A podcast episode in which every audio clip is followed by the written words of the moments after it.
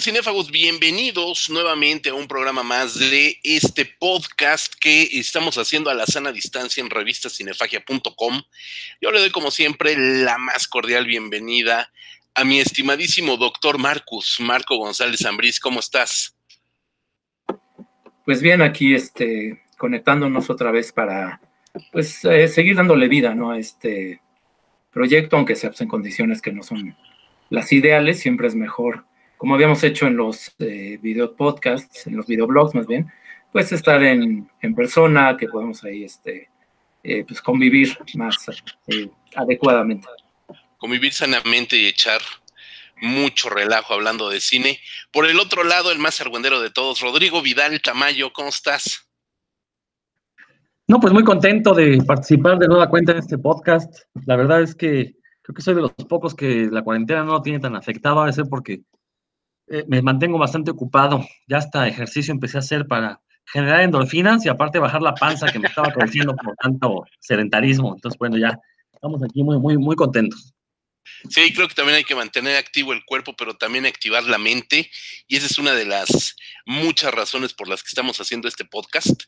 Distraernos no solamente nosotros en la investigación, en ver películas, sino también en venir a platicar con todos ustedes de temas que nos apasionan dentro del vastísimo mundo de la cinefagia. Y, y hoy queremos platicar con ustedes de un personaje con el cual nos hemos identificado y con el cual muchos de ustedes nos identifican, porque se convirtió en la mascota no oficial, en el estandarte no oficial eh, de nuestra página, que es ni más ni menos que Godzilla, este bonito saurio súper crecido que de alguna manera se convierte o lo convertimos nosotros, no creo que solamente nosotros, sino que en realidad mucha de la gente que le gusta el cine fantástico, el cine de serie B, todo este cine de la cinefagia que acostumbramos a, a estar hablando y del cual escribimos en nuestra página, pues se identifica mucho con Godzilla, es el héroe de más de uno y nosotros lo tomamos como un porta, como un estandarte, no como un portaestandarte, sino como una bandera de la cinefagia.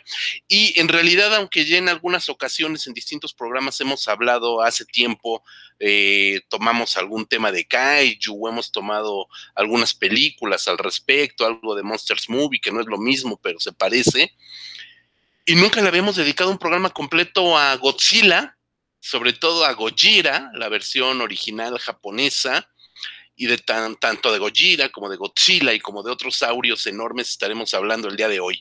¿Quién dice yo? ¿Quién quiere levantar la mano primero y comenzar a echarse un buen choro? Mi querido Rosco, a ver, Rodrigo Vidal, brinca a la palestra.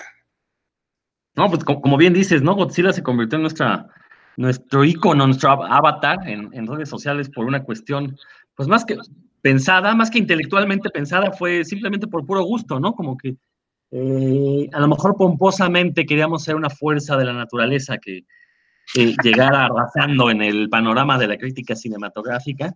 Eh, pero no, la verdad, o sea, podemos verlo así o podemos verlo como que, por lo menos en mi caso, creo que desde niño me, me llamó muchísimo la atención la figura de Godzilla yo era muy fanático de los dinosaurios y creo que lo más cercano a un dinosaurio que teníamos en las pantallas en aquellos entonces, pues era Godzilla.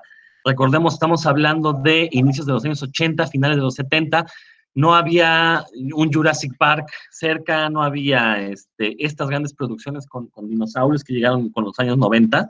Entonces, lo más cercano a ver a un Godzilla en las pantallas era ver, eh, perdón, ver un dinosaurio en las pantallas era ver a Godzilla, porque tanto lo teníamos en la tele con una caricatura de Hanna Barbera, que ahorita uno la ve y la verdad es que es una cosa ingenua, bastante, bastante torpe, pero a los 5 o 6 años que uno la veía, la verdad es que ver este monstruo surcar del agua y pelear con otros monstruos igual de gigantes, pues era un festín de imaginación que la verdad uno terminaba la caricatura y quería irse a, jugar con sus dinosaurios de plástico tratando de emular a, este, a, este monstruo, ¿no?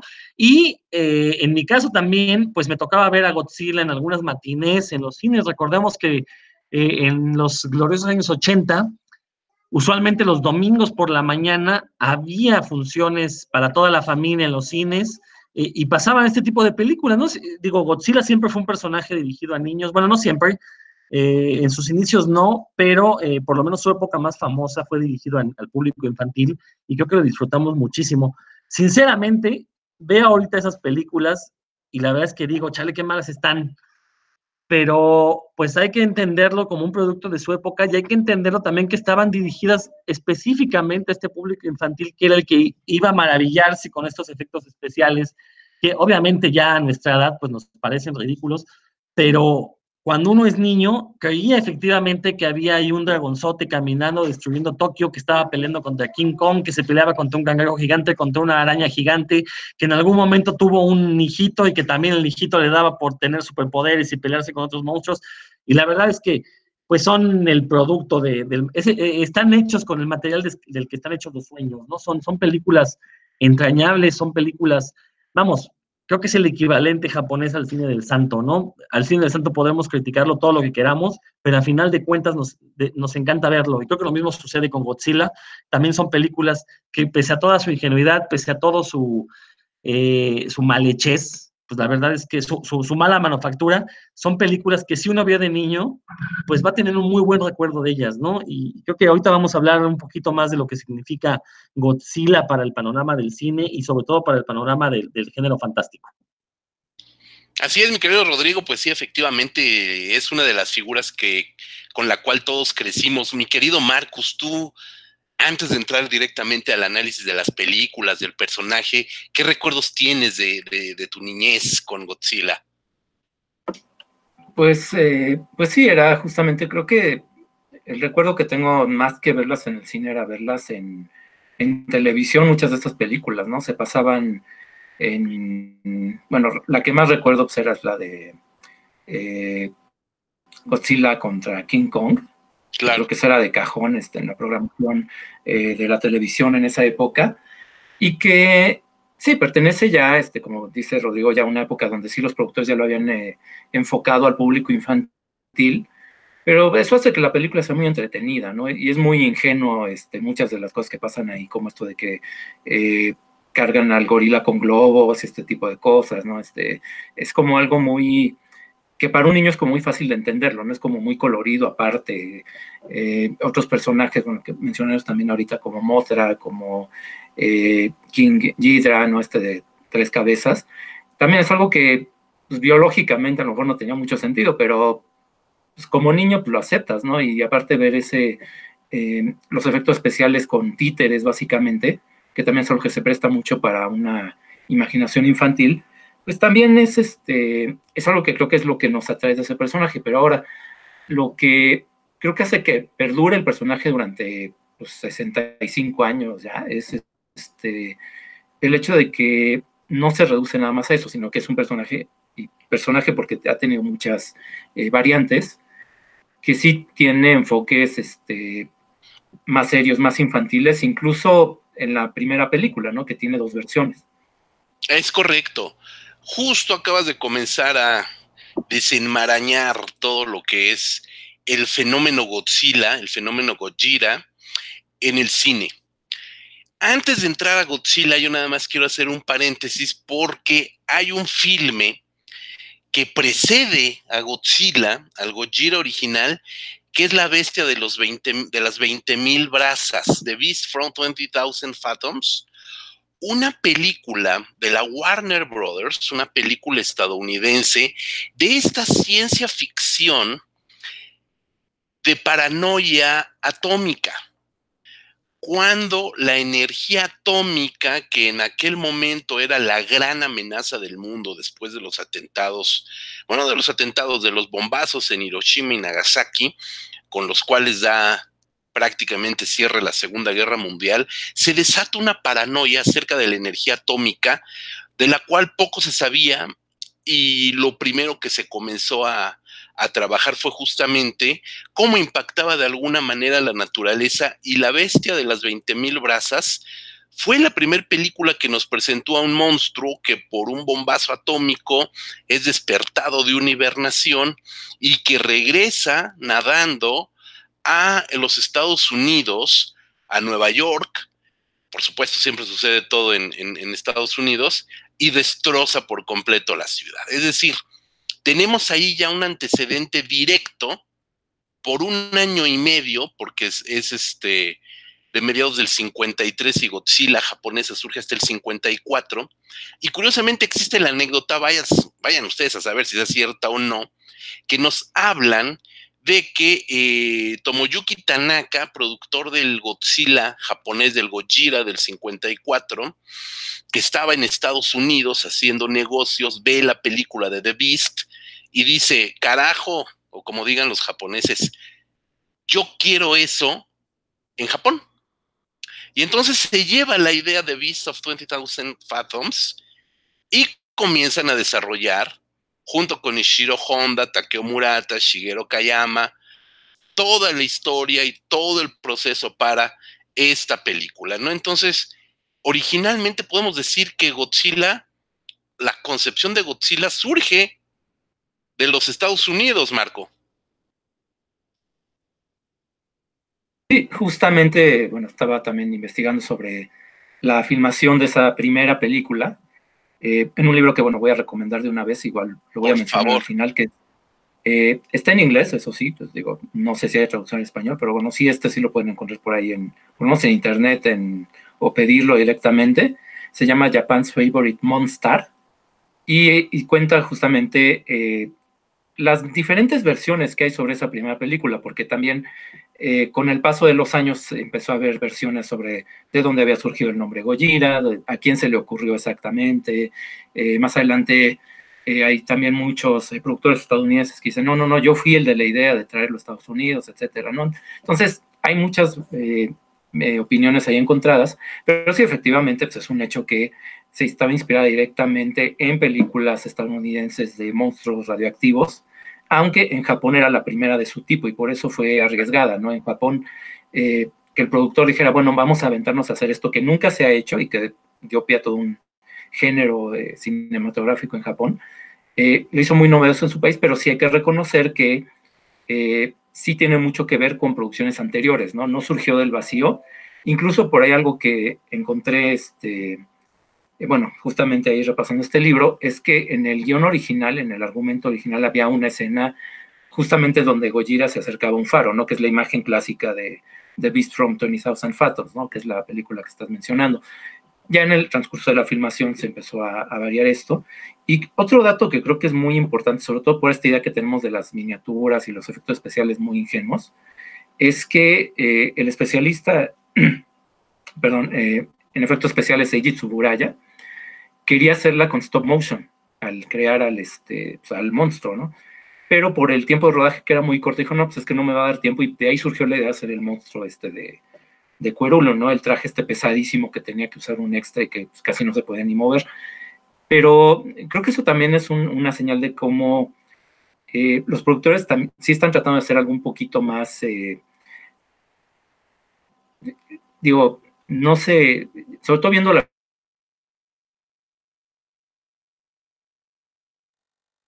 Bueno, bueno, Marco, Marco, ¿estás allí? Eh, esta idea que te eh, sí, sí, ya, no sé si me oye ya. Perdón, se cortó un poquito, sí. ¿Qué nos decías? Eh, bueno, pero que, ¿en dónde me quedé? Sí, este, retoma, retoma tu idea, no pasa nada, sí. Ah, bueno, este, esta cuestión de los efectos especiales, ¿no? Este, trataba de hacerlos el especialista, el experto en efectos especiales, que había trabajado en películas de la Segunda Guerra Mundial, que sabía usar las miniaturas con stop motion para crear el dinosaurio, este radioactivo, pero por la falta de tiempo de un rodaje muy corto, pues se dio cuenta que no iba a tener este, esas facilidades y eh, finalmente pues, se decidió por el traje, por un traje de cuero, ¿no?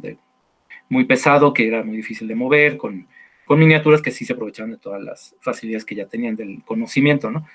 Eh, pero bueno, y mencionaba que esto este, era como que una buena señal de cómo el, los productores querían hacer algo serio, ¿no? Sí querían hacer algo eh, bien hecho, bien realizado, pero lo hicieron pues con estas limitaciones de tiempo, porque, porque pues era el primer ensayo que había en Japón de, su tipo. Claro, y lo, con lo que tenían a la mano, y creo que el resultado es verdaderamente memorable. Entre tantos mitos urbanos se dice que los primeros, que el primer, la primera versión del traje, que era de asbesto y cuero y un montón de mugres, pesaba 100 kilos, no había actor que lo soportara ni que lo pudiera andar cargando.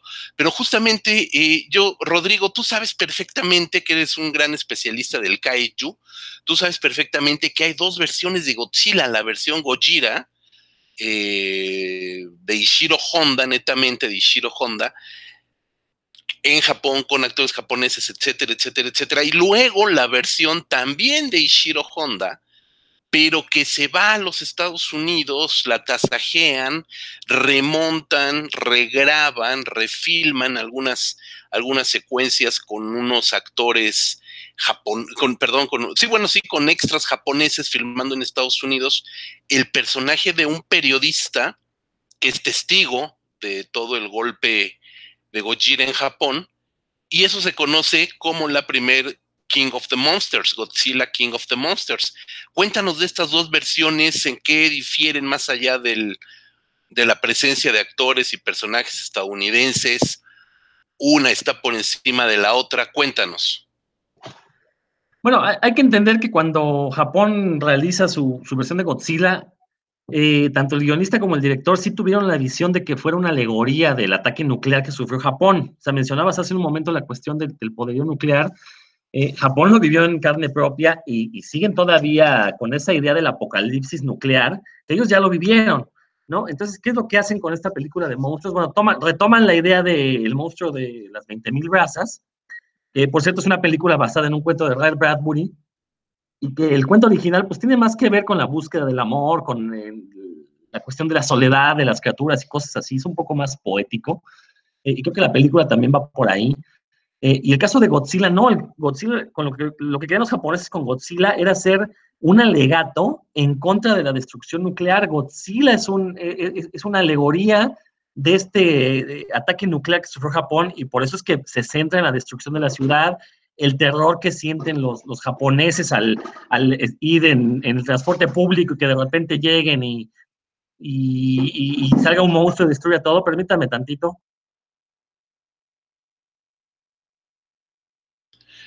Bueno, bueno, sí, este, también eh, tomo la palabra tantito para eh, pedirle una disculpa a todos los que nos escuchan. Estamos atravesando por una situación también donde la tecnología a veces nos, nos falla un poco, tenemos que estarnos adecuando.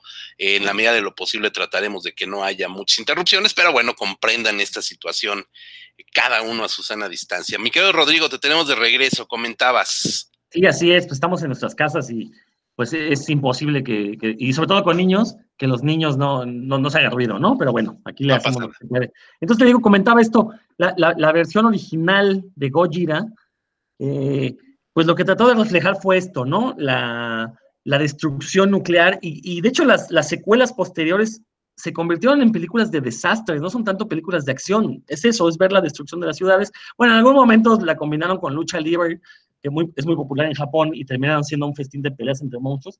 Pero bueno, creo que ahí radica el cambio principal con la versión estadounidense, o con las versiones estadounidenses, porque no nada más fue la primera película de Godzilla, fueron casi todas, la, corrida original de 15 películas eh, de la primera época, casi todas fueron eh, refilmadas, bueno, más bien reeditadas para el mercado estadounidense. Y justamente lo que le eliminan es este alegato en contra de la destrucción nuclear. Ojo, no es en contra de la energía nuclear, es en contra del uso de la energía nuclear como arma de destrucción masiva.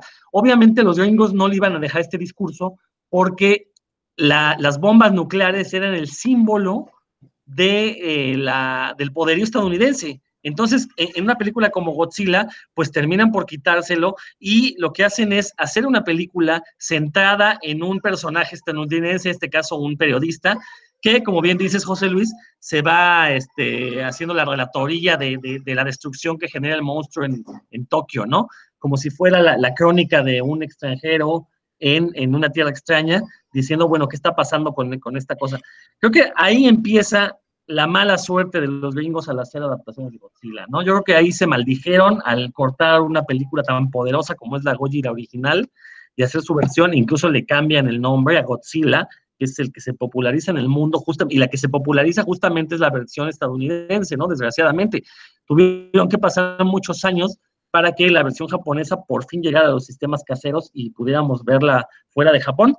Eh, pero te, te, comentaba hace un momento, no es la única casi todas las, las 15 películas originales existen dos versiones. De hecho, me atrevería a decir que de casi todas las películas de Godzilla, los más de 30 filmes, por lo menos un 80% tienen una versión gringa que ha sido reeditada, ya sea para meter escenas nuevas, partes de guion nuevas o simplemente para eh, hacer un tipo de censura eh, ligera, ¿no? Eh, hacerle cortes que pudieran ofender a las buenas costumbres gringas.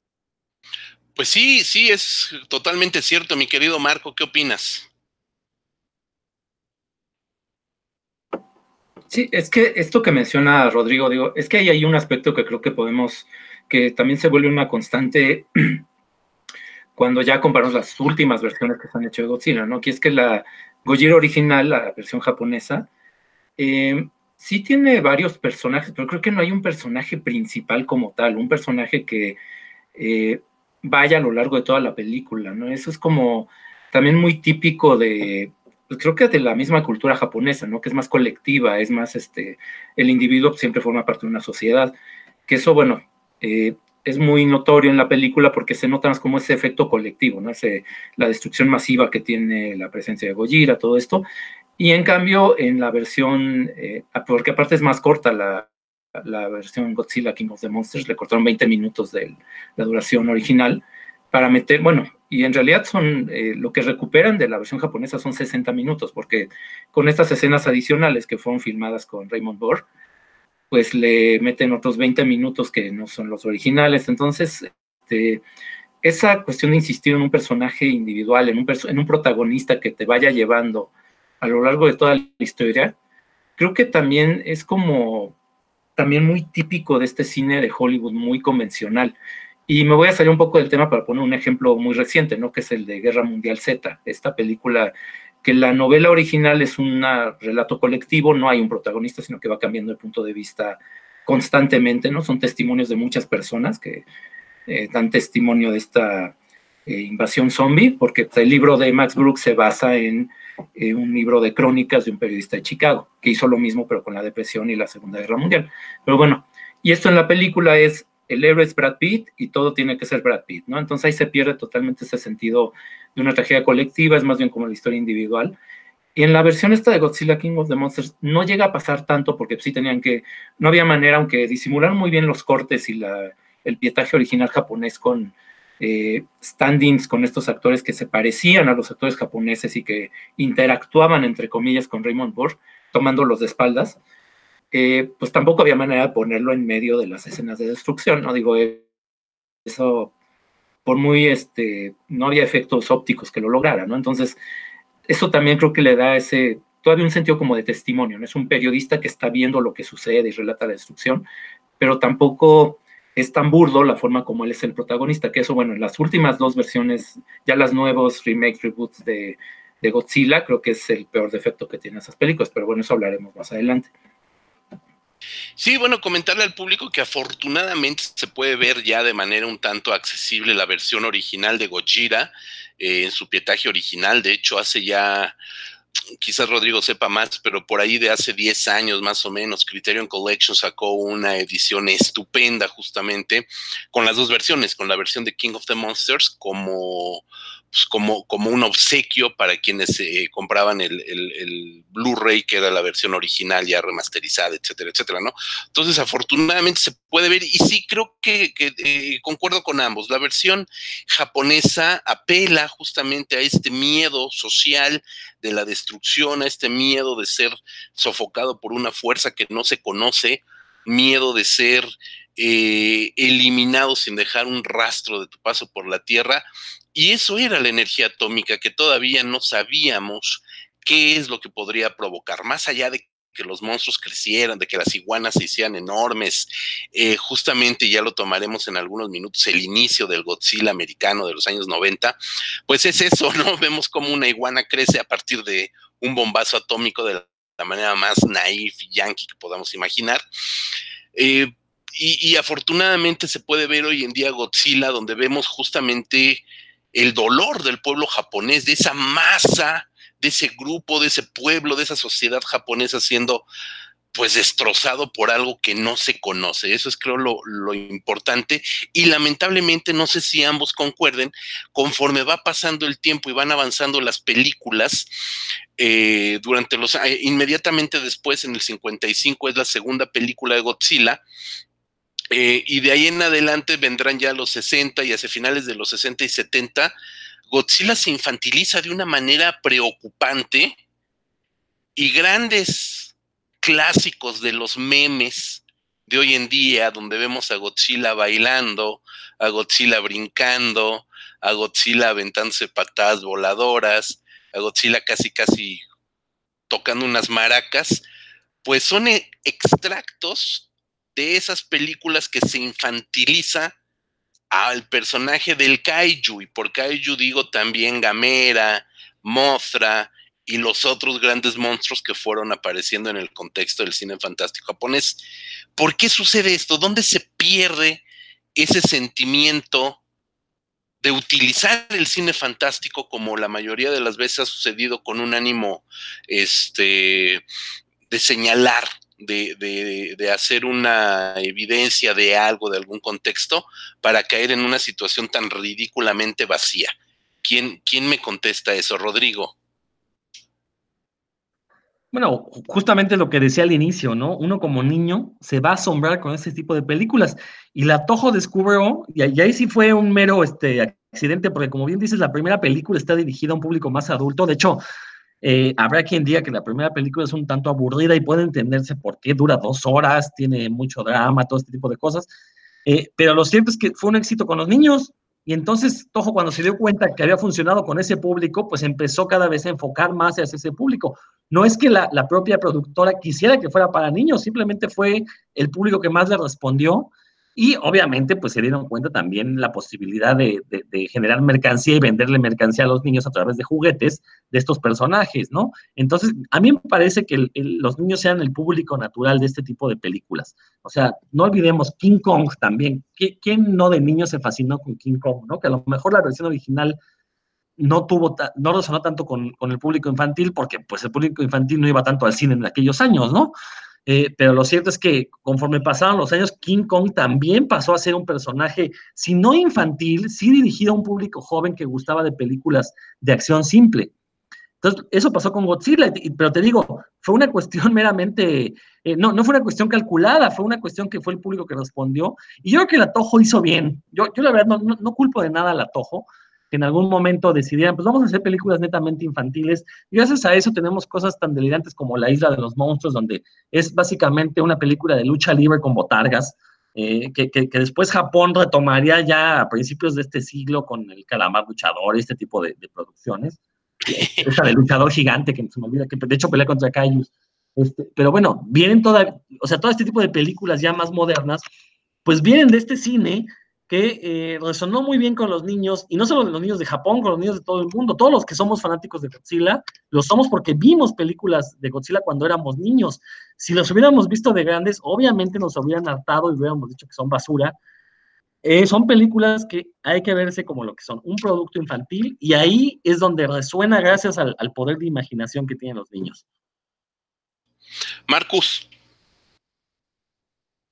bueno, es que justamente quiero señalar algo que menciona Rodrigo, que una de las pocas que sí este, vi en, bueno, que vi en cine, no en, en matines, sino en función de estreno, digamos, ya películas más recientes, fue esta de Godzilla 2000, que creo que es Godzilla Millennium, ¿no? Este, que bueno, justamente ese año, y que pues yo recuerdo muy bien que la fui a ver, este, creo que eh, éramos, aparte éramos nada más dos adultos los que habíamos ido a verla así como fans de Godzilla, digamos, este, y los demás eran niños que iban con sus papás.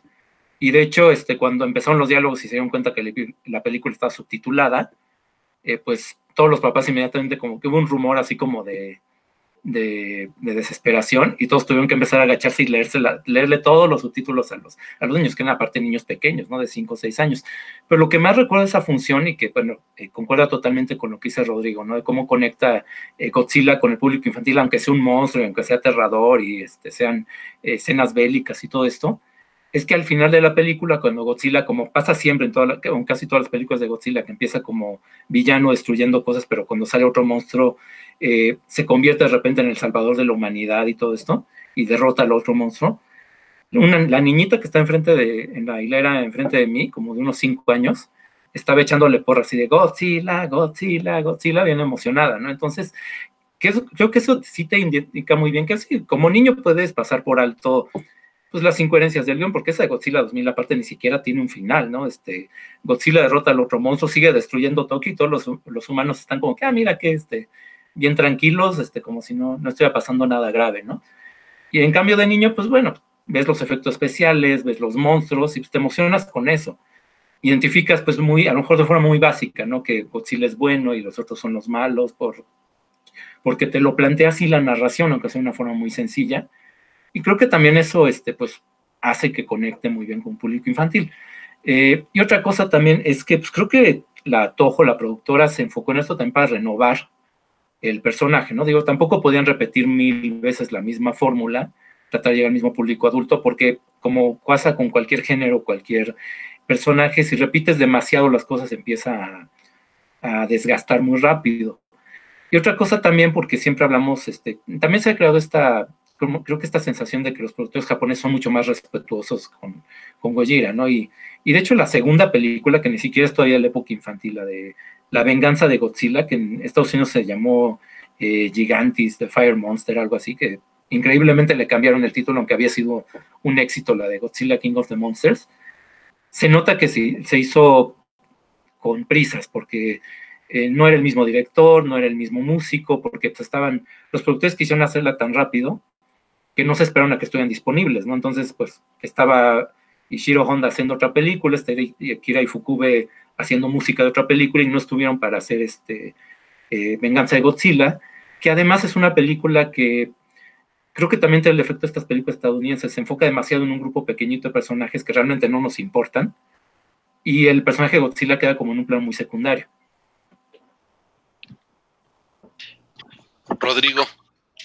Ahí Marco ya, bueno, está mencionando algo muy importante que ha sucedido con las versiones gringas, ¿no? Se centran demasiado en personas que no son nada relevantes para la historia. Desde la primera reedición de, bueno, edición de la, de la Gojira original hasta las últimas versiones gringas, son horribles porque salen un montón de personajes que se la pasan diciendo tonterías y que realmente uno los puede eliminar de la historia y no cambia nada, o sea, las peleas de Godzilla siguen siendo iguales. Y, menciona algo aquí muy importante, Marco. También eh, esta segunda película de Godzilla que efectivamente se hizo muy rápido para capitalizar el, éxito que tuvo la primera. Y de hecho, en general eran películas que se hacían muy, muy rápido porque lo que querían era sacar el dinero máximo que se pudiera de taquilla y aparte la, mercancía, ¿no? Eh, eh, lo cierto es que Godzilla ha tenido tres reinicios en, la, en su historia japonesa, al menos. Eh, obviamente tenemos la primera época de Godzilla que inicia con la Gojira original y que dura más o menos hasta los finales de los años 70, que es la época Showa. Eh, estos nombres tienen que ver con el emperador en turno que ha habido en Japón, a excepción de las dos últimas épocas, porque ha sido el mismo emperador, pero sí le han querido cambiar la, el nombre. Esta época Showa, pues es, la, es que la, más famosa, la que se caracteriza por el Godzilla infantiloide, estas peleas de, de botargas que mencionaba. Luego en 1984 inicia la era Heisei, con este, una película que si vieron de niños, la verdad es que fue un festín maravilloso, aunque la verdad es que es medio aburrida, Godzilla 1984.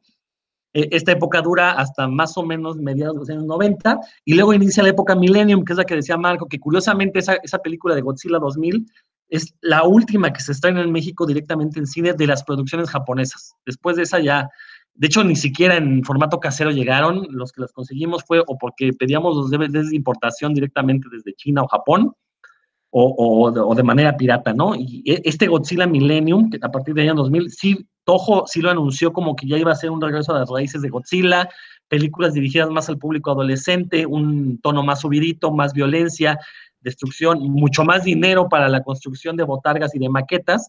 Y, eh, y bueno, la última época, que eh, se le llama la época Reiwa, que inicia con esta película llamada este, Shin Gojira, eh, dirigida por los creadores de Neon Genesis Evangelion, que en lo personal a mí me pareció una versión muy, muy fallida, porque intenta copiar lo peor de las películas gringas, y meterlo con la idiosincrasia japonesa. Hubo por ahí personas que mencionaron que esta Shin Gojira era una gran joya porque se veía cómo era eh, el papel del gobierno para atender una, un desastre, como ahora lo estamos viviendo en carne propia, cómo está el gobierno trabajando para detener esta pandemia. Bueno, el Shin Gojira es son dos horas, de las cuales una hora cuarenta es ver a políticos discutiendo cómo van a, resolver el problema Godzilla y únicamente 20 minutos de, destrucción del monstruo. Digo que copian lo peor de, las versiones gringas porque justamente ese ha sido el gran problema de las versiones gringas, que el monstruo casi no sale y son películas de Godzilla, como decía hace un momento, son películas de desastre, Queremos ver al monstruo destruyendo, queremos ver al monstruo como una fuerza de la naturaleza, arrasando con todo lo que se le pone enfrente. No nos interesa ver la historia humana, la parte humana. Queremos únicamente ver a Godzilla destruyendo Tokio una y otra vez. bueno, queda, queda, clarísimo cuáles son las mejores intenciones de Rodrigo para con la humanidad. Eh, lo único que agregaría es que efectivamente eh, se dejó de ver Godzilla en pantallas grandes en México, justo hasta Shin Gojira. Shin sí se estrenó en México, se regresa a ver en pantallas grandes a Godzilla, lo cual a mí me emocionó muchísimo porque desde tenía 20 años o más, 25, que no veía yo a Godzilla en pantalla grande. Y esta película la trajo en exclusiva Cinemex, pero también la sacrificó muy feo, ¿no? La destinó a, a malas salas, malas, malos horarios, etcétera, ¿no? Entonces, antes la trajeron en japonés original, afortunadamente. Es, es una película entrañable, ¿no? Creo que los que amábamos Godzilla la fuimos a ver con mucho, con mucho ánimo. No es la mejor película, definitivamente. Me parece que es una a mí, a mí, en lo personal, me parece que es una buena película, pero también eh, discuerdo entre quienes dijeron que era una joya y una obra de arte, pues no, tampoco, ¿no? Y bueno, nada más comentar que esta serie de Millenniums, tú me, ustedes me sabrán decir mejor, este volver en los años 90 y los primeros 2000, la primera década, la primera mitad de los 2000, a este personaje más maduro, por llamarlo de alguna manera, tiene que ver con el relanzamiento también de Gamera, que Gamera tiene una trilogía poquito previa al surgimiento, al renacimiento del Godzilla Millennium, que ya está dedicada al público adulto y que ya es una película, es una serie bastante, bastante más madura, más fuerte, más violenta, que afortunadamente eh, rescató al Kaiju a partir de ese gran mito que también es eh, Gamera, ¿no? Rodrigo. Pues mira, más que ser más violentas, yo creo que la madurez sí se nota en que eh, esta trilogía de Gamera de finales de, de la segunda mitad de los años 90 eh, es más madura porque respeta mucho al público. Son guiones muy bien escritos, guiones bien pulidos, todas las situaciones tienen una justificación, los personajes humanos eh, tienen una razón de estar en la historia, eh, genera una mitología muy interesante y, efectivamente, y, curiosamente esta trilogía de Gamera fue realizada por un, un director de cine que previamente había realizado una película de Godzilla, también de las mejores que se han hecho, que es este All Out Monster Attack, es Godzilla, Mothra, King Ghidorah, All Out Monster Attack, es el nombre en inglés. Una magnífica película de Godzilla, de las mejores que he visto, y, la verdad es que la competencia del Atojo eh, llama a este director para que reanime a, Gamera, que recordemos, Gamera surgió como un fusil competencia de Godzilla, es una tortuga gigante que casi tiene los mismos poderes que Godzilla, también peleaba contra monstruos gigantes.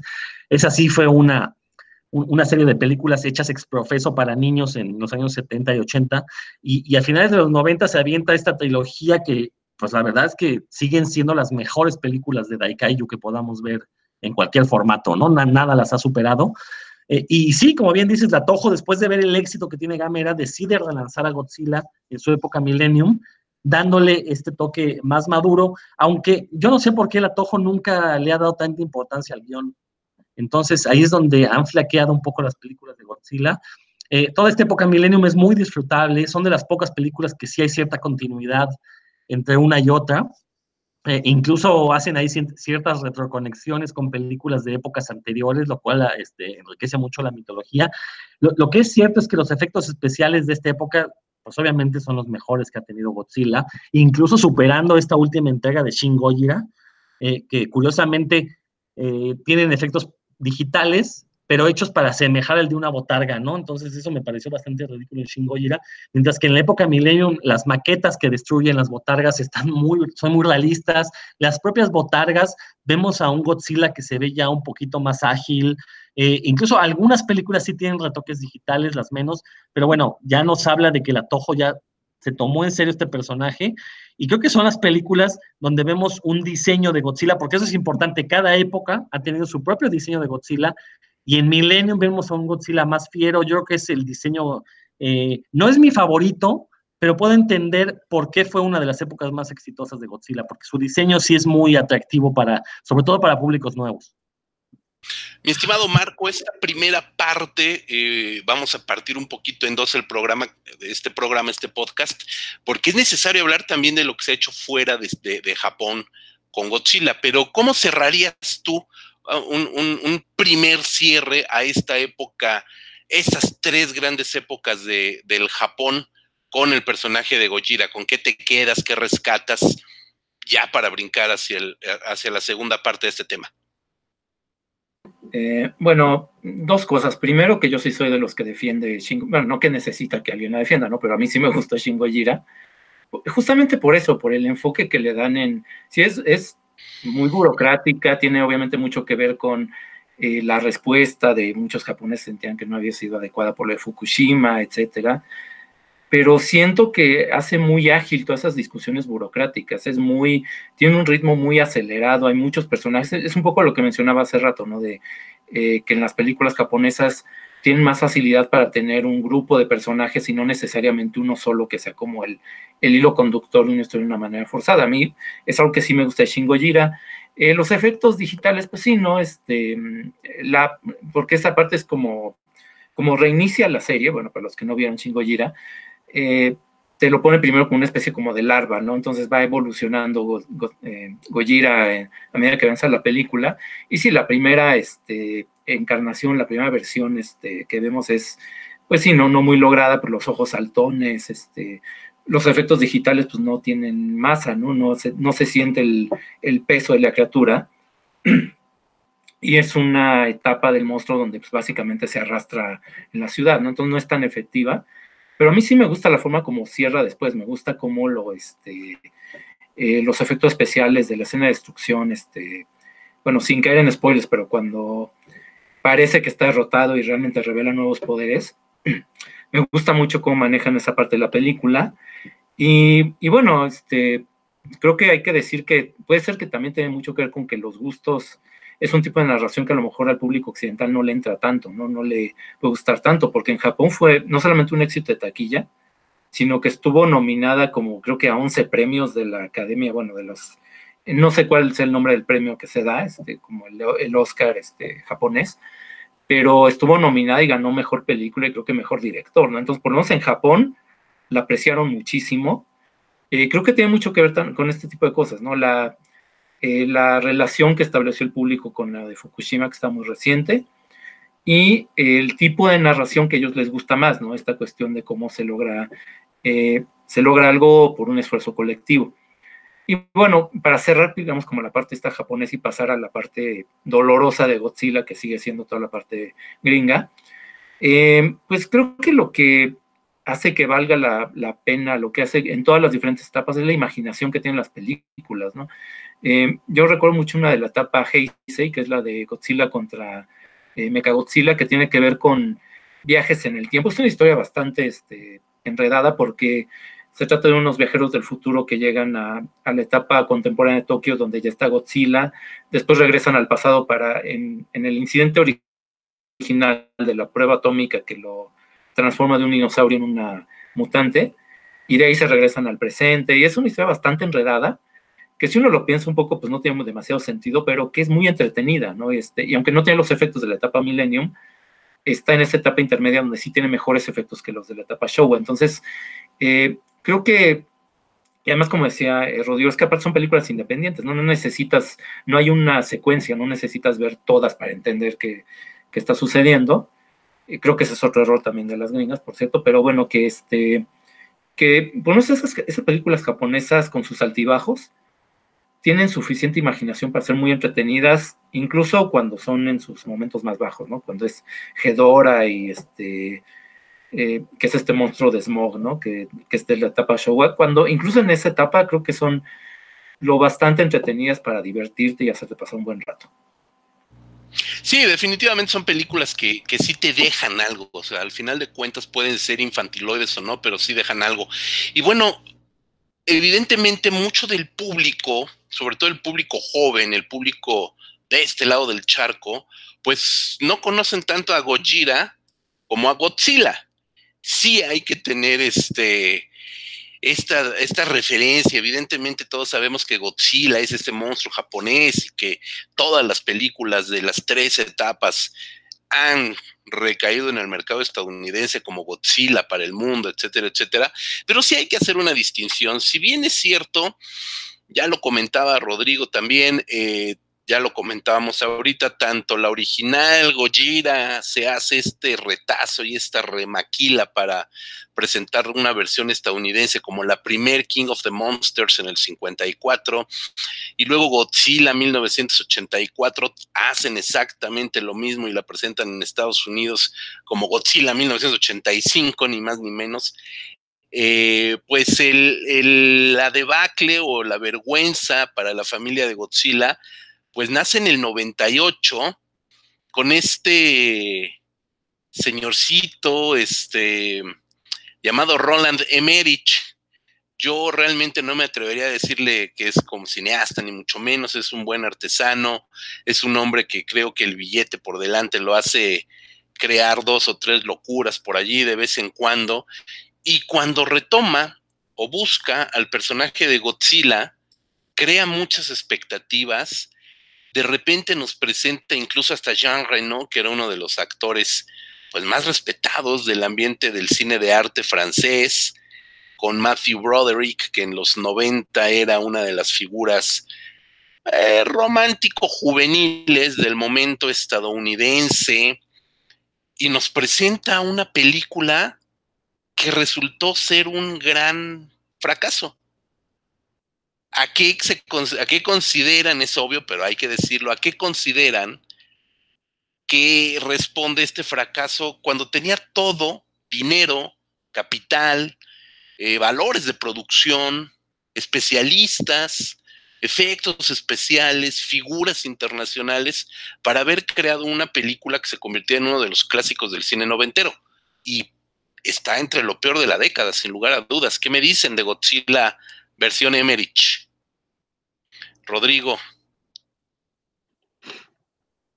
Bueno, como bien dices, ¿no? Eh, tanto Roland Emmerich como Dean Devlin, que eran esta dupla que se encargaron de hacer varias películas de acción a finales de los 90, eh, realmente este, fueron en algún momento la gallina de los huevos de oro, los explotaron al punto que se volvieron irrelevantes, ¿no? Recordemos que ambos venían de hacer Día de la Independencia, una película con un guion bastante malo, pero con una ejecución que la verdad la volvió encantadora y fue un éxito de taquilla y se volvieron famosos en todo el mundo, razón por la cual los llaman para encargarse de esta eh, reimaginación de Godzilla dentro de Estados Unidos. Y que la verdad a todos nos sorprendió cuando llegamos a ver el teaser, que fue de esos primeros teasers que llegaron al cine. Recordemos, el tráiler tiene escenas de la película, el teaser era una eh, llamada de atención, como miren, ya viene la nueva película, y, esta escena de estar en un museo, un grupo de escolar, y están viendo un esqueleto de tiranosaurio y le están diciendo, no, pues fue un gran depredador y bla, bla, bla, medía tanto y de repente entra una pata gigante de reptil y lo aplasta, ¿no? Este, eh, este esqueleto. Pues la verdad es que todos nos quedamos sorprendidos, queremos ver ese nuevo Godzilla. Cuando llega, bueno, ¿qué es lo que tenemos? Pues básicamente es un fusil de Jurassic Park, ¿no? Eh, con eh, crías de Godzilla que se movían exactamente igual que los velociraptors que ya habíamos visto previamente en la película de Steven Spielberg. Pero eh, creo que el gran problema fue algo que mencioné hace un momento, ¿no? Los gringos no han sabido respetar al público. Creen que con dar un show de artificios, de fuegos artificiales, van a poder tener éxitos y lograrlos, ¿no? Eh, eh, la película de Godzilla gringa, esta de 98, no, su guion no tiene pies ni cabezas. Ninguno de los personajes es relevante para la historia. Ninguno tiene un peso suficiente.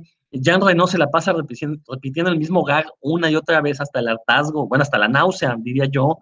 Eh, ocupan a un actor de medio pelo como Matthew Broderick, que aunque era muy popular en aquellos años, realmente su registro como actor es pobrísimo, tanto que hoy en día está desaparecido porque ya no le dan trabajo por, por mal actor que es, ¿no? Eh, y el guion es una, es una basofia, simplemente esta idea de tener un, quererle meter un discurso ecologista. Ojo, no es como el alegato de la Gojira original. Aquí es un discurso ecologista donde eh, lo que querían los gringos era tirarle a los franceses por andar haciendo pruebas nucleares en el atolón de Muroroa, ¿no? Entonces, eh, esta iguana que crece y que se convierte en el Godzilla, pero realmente no vemos nunca esta destrucción de Nueva York, que, insisto, ese es el punto y el meollo de las películas de Kaiju es ver al monstruo como una fuerza de la naturaleza imparable y lo que va uno a ver en esas películas es pues, pues la destrucción. Y en ninguna de las versiones gringas hemos visto esta destrucción, hemos visto esta alegoría del monstruo como, como un desastre natural, como un, ataque nuclear. Los gringos le han quitado eso y lo, lo, han cambiado por meter historias de, de naturaleza humana muy malas, ¿no? E, ese es el gran problema que han tenido, no solo esta versión de, de Roland Emmerich y Dean Devlin, sino todas las demás versiones gringas, incluyendo las, las últimas dos, y que, que, los gringos no han sabido, no han logrado entender qué significa el, el género del kaiju. Y, creo que tenemos un gran problema porque este universo actual que está haciendo Legendary Pictures eh, tiene ya dos películas de Godzilla muy malas y, no me atrevería a, decir que una es peor que otra porque son igual de malas, pero tienen una absoluta obra maestra en la de Kong, King of School Island, que la verdad es una maravilla, es un kaiju hecho y derecho, y me sorprende que no hayan aprendido nada de esa película y que no hayan logrado transmitir el espíritu de esa película a sus versiones de Godzilla, al menos a la segunda, que fue la que salió posteriormente a la de Kong. A ver, mi querido Marco, ya que, ya que Rodrigo lanzó la bala sobre el Monsterverse, a menos que quieras recuperar algo de la película de Emmerich, yo te preguntaría, en el 2014 surge Godzilla versión Gareth Edwards, eh, primer punto de este nuevo Monsterverse, efectivamente ya con, aún con más presupuesto, aún con mejores eh, efectos especiales, y todo está centrado en Elizabeth Olsen y Aaron Taylor Johnson. Y Godzilla se... Cuéntanos, ¿qué, te qué, qué, pasó con este reboot, reboot del Monsterverse de Godzilla. Eh, bueno, ahí, bueno, ahí creo que, bueno, primero hay una cosa, ¿no? Que siempre que se habla de remakes, siempre hay que tomar en cuenta que se hacen con el permiso de los productores, ¿no? Este, esa versión, incluso la versión malísima de 98, se hizo porque Toho permitió que se usaran los derechos y que se usara el personaje, aunque cambiaron absolutamente todo, ¿no? Eh, creo que una de las pocas cosas que hicieron bien en esta versión de 2014 fue respetar la apariencia original de Godzilla. Entendieron que pues no podían, este, ya tenemos todos grabada la imagen de Godzilla y su fisionomía, no pueden nada más alegremente con el pretexto es que ahora vamos a usar efectos digitales, pues cambiar todo, ¿no? Era, eh, por lo menos ahí, este, eh, respetaron ese, ese al monstruo original, pero lo respetaron y al mismo tiempo pues nos eh, frustraron creo que a todos porque eh, creo que la intención era obvia, ¿no? De al cederle, al darle el proyecto a Gareth Edwards, la idea era que hiciera algo parecido a lo que había hecho con su película anterior, que era Monsters, que es esta película que es como muy, es una cosa extraña, aunque funciona muy bien, que es una película de monstruos intimista, porque se trata en realidad de la relación de dos, de una pareja que está tratando de atravesar un, eh, territorio mexicano infestado por monstruos del espacio exterior. Y funciona muy bien a pesar de que los monstruos casi no salen, porque es parte de la propuesta, ¿no? Es este. Pero bueno, ahí estamos hablando de una historia original que uno no tenemos asociado con una fórmula de Godzilla, que eso sí, pues tenemos muy claro qué es lo que queremos ver, ¿no? Que son monstruos peleando. Y es muy notorio como en esta película eh, de 2014, Gareth Edwards, a pesar de ser un, un, director bastante hábil, como después lo confirmó con Rogue One, pues, lo mejor de esta etapa de Star, de Star Wars, eh, pues eh, fue, creo que se pasó de la raya en esto de no mostrar a los, lo que todos queríamos ver, ¿no? Este, es muy, la escena esta de Hawái donde está este, a punto de pelear este, Godzilla con el Muto, ¿no? Que es este el monstruo nuevo que inventaron para la película, y literalmente se le cierran las paredes en la, en la cara al personaje que está viendo, a punto de ver la pelea, pues creo que es el mejor ejemplo del desprecio con el que se tomó a los fans, ¿no? Decir, este, pues ya sabemos qué quieren ver, pero no se los vamos a enseñar. Este, ¿Por qué? Pues quién sabe, ¿no? Por, por esta idea tonta de que eh, justamente, ¿no? De enfocar la narración en una familia, que aparte es una cosa muy incoherente, este, que una familia que vive en, California y que él, es soldado y ella es enfermera, que de alguna manera, por una serie de circunstancias muy, muy poco creíbles, son ellos dos y sus parientes inmediatos los que ven cada etapa de cómo Godzilla este, va atacando, ¿no? Entonces es, es todo ilógico, este, desde que se ve el soldado a Japón, como si fuera muy barato irse a Japón a ver qué pasó con su papá y está ahí quién sabe cuánto tiempo la explicación que dan de cómo él se regrese a Japón, a Estados Unidos, y pidiendo básicamente un ride en un este, avión de Estados Unidos, del ejército de Estados Unidos, como si fuera tan fácil, ¿no? Este, ah, oigan, soy soldado, me quiero regresar a mi casa. Ah, sí, sí, claro, súbete, ¿no? Este, desde ahí se nota lo descuidado del guion, ¿no? Este, eh, y aunque al final creo que la pelea final es lo que sí es rescatable de la película, es lo que todos queríamos ver, pues, desde la de 98, ¿no? Este, una pelea de monstruos de Godzilla, pero con efectos digitales de Hollywood, de otro nivel de, producción, pues esa última escena es lo único que acaba como que convenciendo, ¿no? Y esos defectos son creo que todavía más notorios en la de King of the Monsters. Eh, bueno, ahí creo que, bueno, le hicieron, creo que también, como que van aprendiendo poco a poco. Le hicieron más caso a los fans en mostrar más este, efectos este, especiales y poner a Rodan y a eh, Gidra y a todos los que también queríamos ver. Pero también la forma como lo muestran es siempre como entre bruma, entre humo, este, esta escena de King of the Monsters en el polo sur con Ghidra ahí en una tormenta de nieve que no nos deja ver nada, que lo que debería ser una de las peleas más espectaculares, pues estás, este, no alcanzas a ver porque pues, te ponen este, una ventisca en la cara. Eh, creo que lo peor es este, ya, y, y ahí donde sí te pasa lo mismo que la primera con las puertas, ¿no? Este, cuando estás, este, quieres ver la pelea ahora sí definitiva, cuando está en el estadio de béisbol ahí en Boston. Y, este, y ya cuando estás así, está en la pelea, están ya los golpes y todo esto, las, el enfrentamiento, y la cámara literalmente baja para que veas la cara de la, de la niña, que se supone que es el personaje principal porque a nadie le importa, ¿no? Es este, como esta idea de que, bueno, estamos hablando de la destrucción del mundo, de monstruos, etcétera, prehistóricos, pero nos interesa más contar la historia de esta familia y de cómo se reconcilia, ¿no? Cosa que es como de, totalmente ilógica, aparte de que es la misma historia que vemos en casi todas las películas de Hollywood, no tiene ni siquiera nada de novedoso en ese aspecto, y aparte es todavía más eh, insultante que te lo pone una película cuando está la pelea de monstruos, que es lo que te quieres ver. Y aparte, a mí algo que me resultó sumamente chocante de esa película de King of the Monsters son dos cosas. Primero, la presencia de Rodán en México y cómo ponen a México de una manera total y absolutamente estúpida. Eh, para empezar, eh, con un green screen imbécil que, que, lleva a México a hacer otra cosa totalmente absurda. México, según nos ven los estadounidenses, siempre ha, siempre ha sucedido.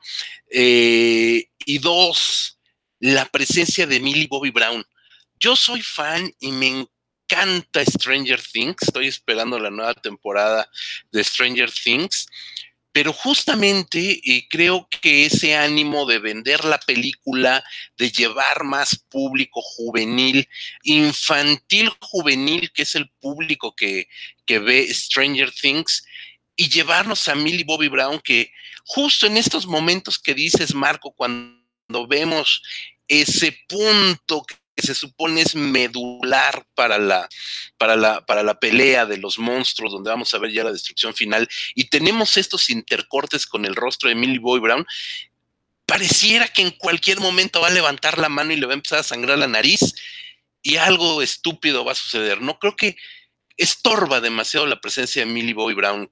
Cualquier otra, cualquier otra adolescente, que actrices adolescentes en Hollywood, las cortas de los árboles, eh, hubieran podido dar exactamente lo mismo y quizás un poco más creíble, ¿no? El personaje de la mamá que es Vera Farmiga es chocante, es irritante y de veras esperas que, que en algún momento la aplaste el maldito Godzilla.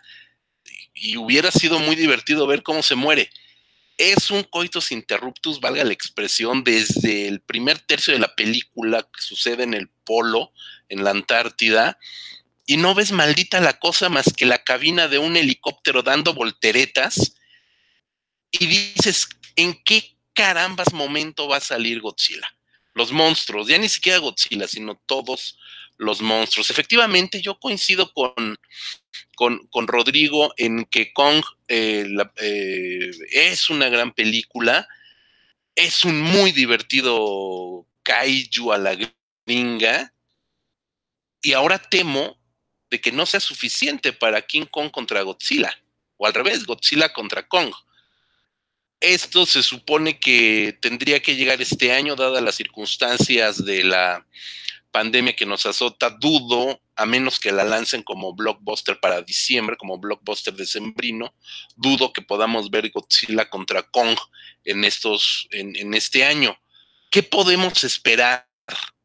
¿Qué, ¿Cuáles son las expectativas de, de ambos, de Rodrigo, de Marco, consumados kaijúlogos? ¿Cómo se diría? Kaijúlogos. Mostrólogo, mejor. Mostrólogos, eso te iba a decir, mostrólogos, obviamente. Me estoy dando un balazo en el pie yo solito, qué torpe. No, no, no. A ver, Rodrigo. Yo, yo, insisto, el gran problema de, de, las películas gringas de Godzilla ha sido el guion. No hay un guion coherente, un guion congruente, un guion que te plantee una lógica interna del universo, del universo que pretenden manejar, ¿no?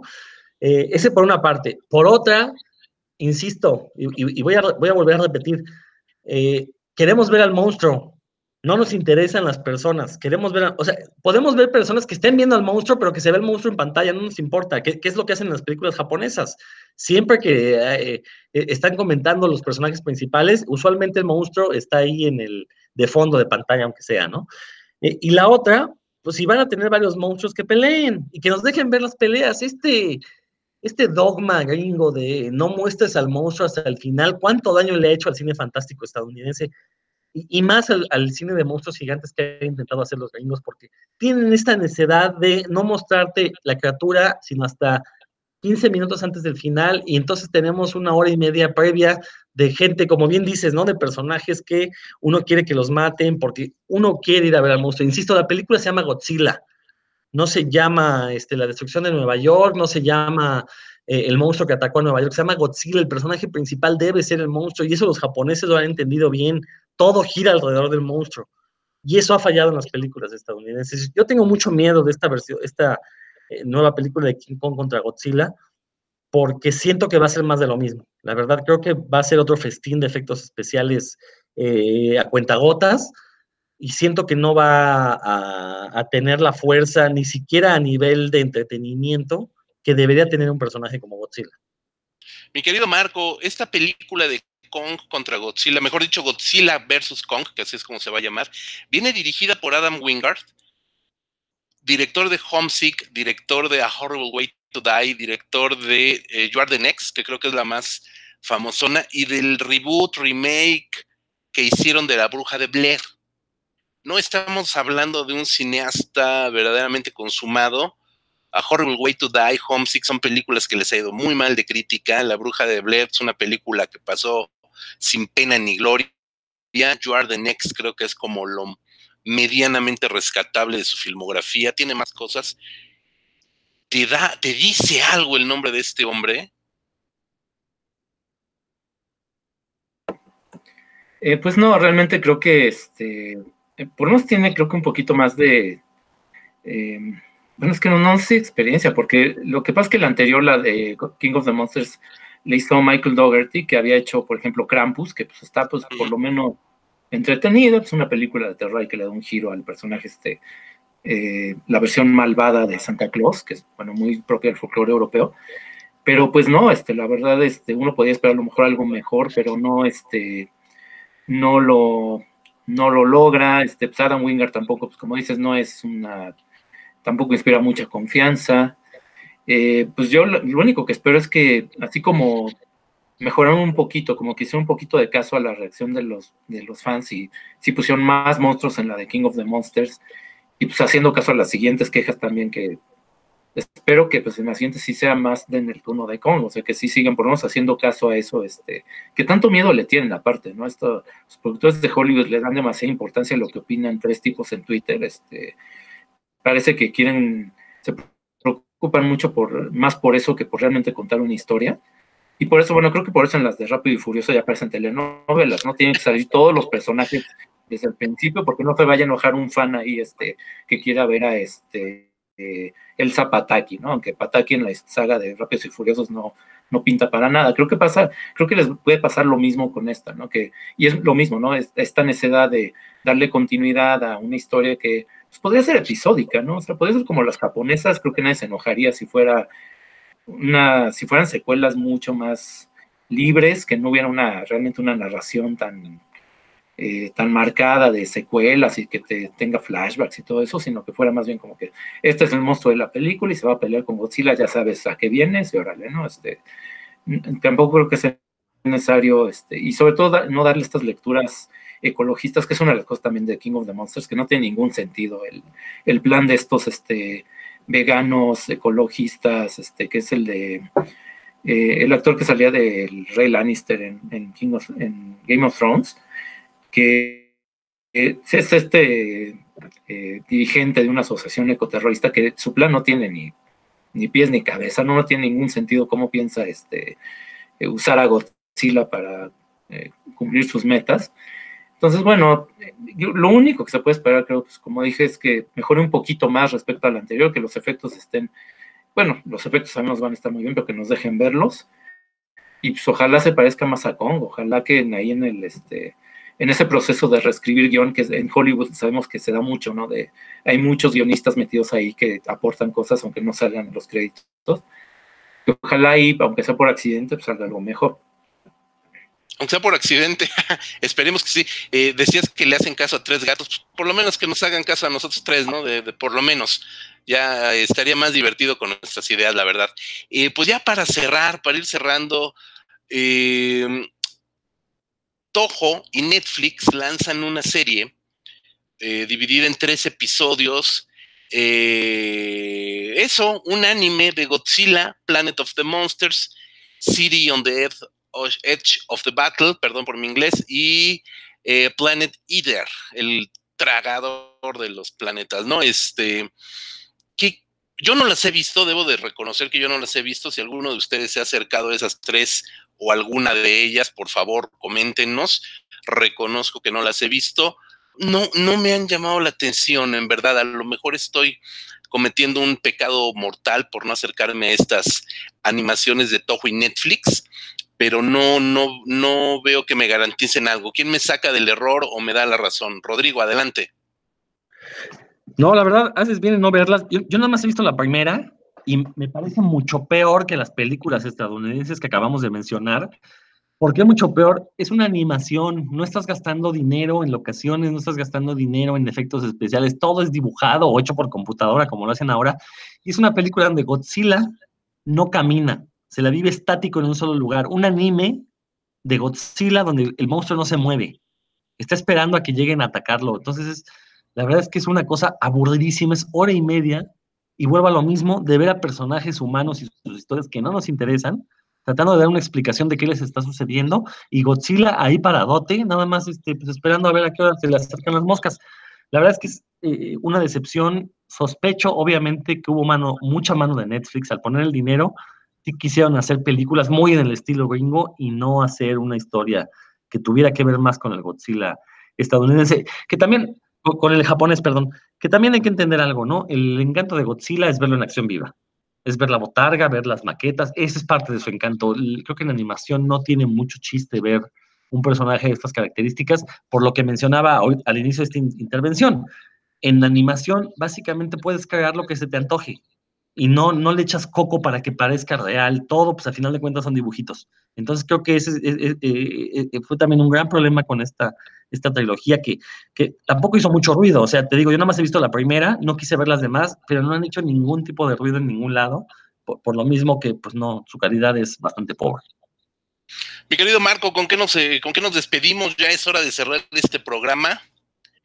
¿Con qué nos quedamos? Em, pues creo que con la recomendación, porque sobre todo seguramente habrá alguien que ha visto una o dos, ¿no? Son tantas películas que pues no puedes, este, eh, difícilmente puedes conocerlas todas, ¿no? A menos que hayas sido fan de toda la vida. Eh, pero creo que lo que sí recomendaría es que no se queden con la primera impresión. Es que es un personaje de verdad mucho más, es multifacético, es este, tiene cosas muy infantiloides, pues, muy mal hechas, como estas versiones gringas que hemos comentado, pero tiene otras que de verdad te sorprenden, ¿no? Por lo efectivas que son, por lo, eh, cómo te involucran, más allá de esa primera película, que bueno, es mucho más seria, pero también, digamos, en la etapa también Showa, ya, aunque eran cosas más juveniles, pues son muy entretenidas, son muy creativas, este, eh, y a pesar de, de que no sean a lo mejor tan fáciles de conseguir, pero esas películas recientes que menciona Rodrigo de la serie Millennium, sí hay que buscarlas, este, aunque sea, aunque no podamos verlas ya en pantalla grande, aunque no se hayan exhibido en México así, bueno, pues por lo menos aprovechar que ya hay pantallas más este, de televisión más, eh, que no eran esas en las que nosotros crecimos viendo las películas que eran muy chiquitas, ¿no? Ya, no es cine, pero pues ya por lo menos se acerca a esa experiencia de pantalla grande, si tienes un buen, una buena televisión, y pues puedes ahí por lo menos eh, pues disfrutar de esos efectos especiales, ¿no? Y de paso, pues que le echen también un ojo a las otras películas, esas, de Gamera también de, la, de esa misma época, eh, que no se queden con esa primera impresión, yo creo que sería lo importante, ¿no? A lo mejor te toca ver una de Showa que es de las flojitas, o te toca ver una de estas dos últimas de Estados Unidos, y te queda la impresión de que pues, ya no quieres ver más de Godzilla, ¿no? Pero no, pues hay que sobre todo la primera hay que darle chance, esa creo que te puede cambiar mucho el panorama. Exacto, mi querido Marco Rodrigo, ¿con qué nos quedamos? Pues también invitarlos a que no se limiten a Godzilla. El universo del Daikaiju es vasto, vastísimo. Eh, ya mencionamos a Godzilla, a Gamera, por ahí están las eh, entregas de este samurái gigante llamado, llamado Daimajin. Eh, están las películas de Frankenstein, este, que también se convirtió en algún momento en un kaiju. Están las películas de Rodan en solitario, las películas este, esta de la meba gigante, se me fue el nombre, bueno, en fin, eh, la verdad es que es todo un universo el mundo del kaiju, incluso en algunos momentos en Japón se mezcló con los superhéroes y tenemos el Ultraman, el famosísimo Ultraman, que al final de cuentas eran peleas también de botargas, de monstruos gigantes, que después serían retomadas en los Power Rangers. Sobre todo si son fans de los Power Rangers, creo que el mundo del Daikaiju es para ustedes. Entonces, eh, meterse, darse un clavado en este, en este universo cinematográfico ofrece muchas sorpresas. Es, como todo el cine, por cada película buena habrá cinco que no lo sean tanto, pero bueno, esas que, son buenas valen muchísimo la pena y sobre todo que nos abren los ojos a una cultura como la japonesa, ¿no? Que le da muchísimo valor a este tipo de, figuras eh, y, y, que han moldeado, nos guste o no, buena parte de la cultura popular de finales del siglo XX. Sí, por supuesto, concuerdo con ustedes y nada más completaría el tema diciendo que eh, el personaje de Godzilla, porque es un personaje como tal, ha sido pie de inspiración de grandes películas como Titanes del Pacífico, ni más ni menos, ¿no? Este eh, Pacific Rim, dirigida, producida, pensada, ideada por Guillermo del Toro, surge del mundo del kaiju eiga. Películas incluso de corte más comercial, pero que tienen su encanto y entretenimiento como Rampage, que vimos hace poco con, con The Rock, surgen del kaiju eiga. Entonces, por favor, como bien dicen Rodrigo Marco, acérquense al Kaiju, acérquense a Godzilla, no se queden nada más con la versión de este Monsterverse eh, que a todas luces está resultando fallido, exceptuando la primera Kong, evidentemente. Eh, y, busquen, busquen las películas, la, Godzilla original, la, la, original de Ishiro Honda, es muy fácil de conseguir si son mañosos y le saben al internet, seguramente la podrán ver ver muy fácilmente. Pues yo me despido, yo quiero agradecerles por supuesto a todos los que nos escucharon, a todos los que semana a semana eh, entran a Spotify, Apple Podcast, Google Podcast y otras plataformas donde tenemos este podcast de revista Cinefagia hecho a la sana distancia. Pero, mi querido Marco, ¿en dónde más nos pueden encontrar? Bueno, pues nos pueden seguir en la página oficial que es www.revistacinefagia.com. Ahí tenemos eh, reseñas sobre todo, pero pues también publicamos ensayos, entrevistas. Ahorita, bueno, por circunstancias obvias estamos publicando muchas recomendaciones de streaming o cosas que se pueden ver en casa. Eh, pues cuando haya estrenos de cine retomaremos eso, pero bueno, pueden ver, leernos ahí. Y también en redes sociales, ¿no? En eh, Facebook, que es Cinefagia México, en Twitter, Instagram, etcétera. Así es, y eh, algo que tenemos también en el canal de eh, Revista Cinefagia en Spotify es un podcast que realiza Rodrigo Vidal Tamayo en compañía también de su otra banda de cómics y cultura ñoña. Cuéntanos, Rosco. Así es, se llama Puros Cuentos y pues lo que pretendemos es una vez a la semana reunirnos, platicar algunas cosas de, cultura ñoña, no solamente de cine, como, como es el caso de Cinefagia, metemos cómics, obviamente metemos cine relacionado con, con este tipo de cultura, pero también hablamos de literatura, hablamos de videojuegos, de lucha libre, cosas eh, de culturas eh, alternativas, ¿no? A la, mal llamada alta cultura. Eh, lo, lo, encuentran ahí en el canal de Cinefagia, se llama Puros Cuentos. Y nos pueden seguir también en las redes sociales, en Facebook sobre todo, es donde más estamos más activos. Nos encuentran como puros cuentos. Pues ahí está, yo me despido, les agradezco a Rodrigo, a Marco y a todos ustedes. Nos escuchamos la siguiente semana. Cuídense mucho, mantengan su distancia, no salgan de casa y hasta la próxima.